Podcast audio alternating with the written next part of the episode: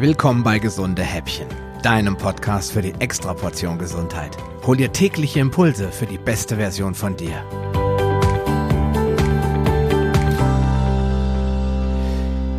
Ja, hallo und herzlich willkommen zu einer weiteren Folge meines Podcasts und heute möchte ich dir mal verraten, warum es nicht die eine Ernährung gibt. Als ich nämlich vor vielen Jahren angefangen habe, meine Ernährung umzustellen und da so allerlei Diäten und Ernährungs- äh, und Kostformen ausprobiert habe, da bin ich irgendwann bei Paleo gelandet und habe gedacht, ja, das ist die eine Ernährung für uns alle. Und äh, dann habe ich mich eine Weile damit beschäftigt und musste dann feststellen, dass es nicht so ist. Vor allen Dingen, wenn man in den Facebook-Gruppen geguckt hat. Da wurde dann ständig gesagt, ja, das ist aber nicht Paleo und das ist nicht gut und das ist nicht gut. Und ja, da habe ich mal eine Podcast-Episode gemacht, was ist eigentlich gesund und was ist nicht gesund. Weil das natürlich unglaublich viele Faktoren gibt, die da einen Einfluss drauf haben, ob eine Ernährung zu dir passt oder nicht. Eines ist immer ganz sicher, dass sobald sie natürlich ist, ist sie schon mal prinzipiell gut. Deswegen ist eine vegane Ernährung oder eine vegetarische Ernährung und auch eine gut durchgesetzte oder umgesetzte Paleoernährung prinzipiell gut und kann auch vielen Menschen helfen. Aber es gibt nicht die eine Ernährung, die für alle Menschen klappt und die auch dauerhaft, so wie sie in den Büchern steht, durchführbar wäre. Es gab auch nie die eine Paleoernährung. Weil oft, es gab Menschen, die lebten am Äquator, irgendwo in einer Steppe, die hatten vielleicht viele Antilopen, die hatten aber wenig Fisch. Und wieder andere Völker, zum Beispiel von Mikronesien oder was heute so Sumatra und Indonesien und Philippinen ist da, die Völker, die dort gelebt haben, die hatten sicherlich viel mehr Fisch und weniger Tiere, die man jetzt so in der Steppe jagt normalerweise. Und in Europa sah es wieder ganz anders aus. Also, wir sind nicht alle gleich. Wir haben unterschiedliche Genetik. Wir haben eine unterschiedliche Epigenetik. Das ist das, was wir erwerben an Genen, dadurch, dass wir erwachsen werden, dadurch, dass wir in einem bestimmten Umfeld leben. Und da gibt es dann Japaner, die können Unmengen von Reis essen, werden nicht dick davon. Und wir Westeuropäer, wir gucken beim Chinesen nur aufs Buffet und sind schon dick. Ja, also das sind solche Sachen, die schon einen Einfluss auf die Gesundheit haben und auch auf die Art, wie wir Dinge verdauen. Und was ganz richtig spannend ist, es gibt auch nicht die Diät für jeden Menschen äh, am gleichen Ort. Also man hat auch festgestellt, dass Menschen, die längere Zeit ähm, im Ausland leben, auf einmal auch diese Nahrungsmittel dort besser vertragen, weil der Körper sich daran gewöhnt hat.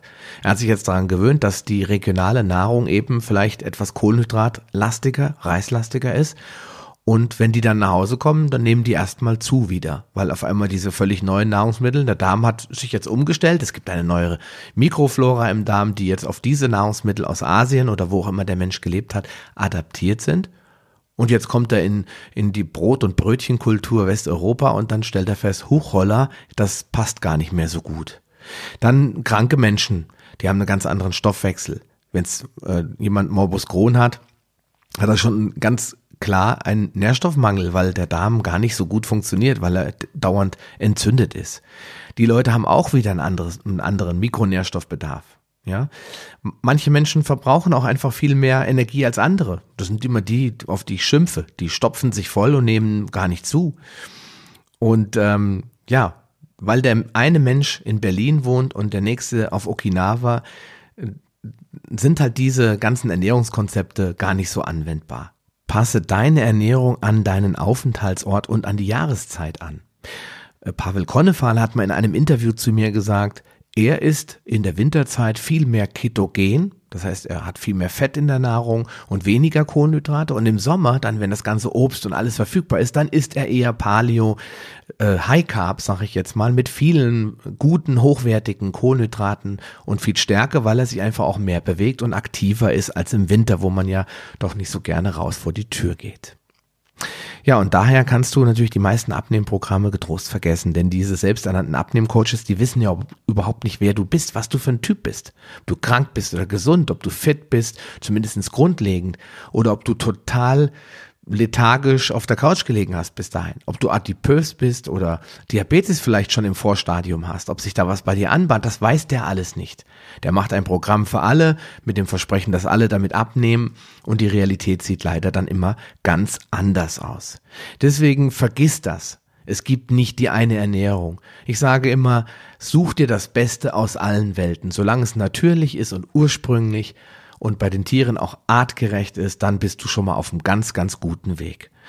Ja, warum aber der ein oder andere Fitnesstrainer vielleicht keine äh, guten Ratschläge geben kann, das verrate ich dir in der nächsten Folge.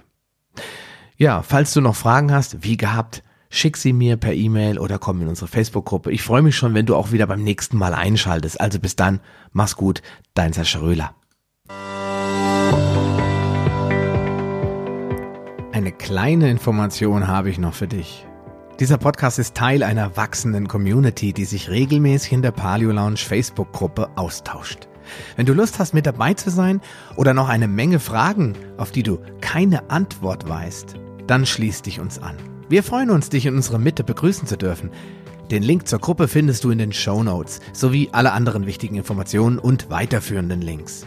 Geh am besten direkt auf palio-lounge.de slash gh und ergänze die entsprechende Nummer.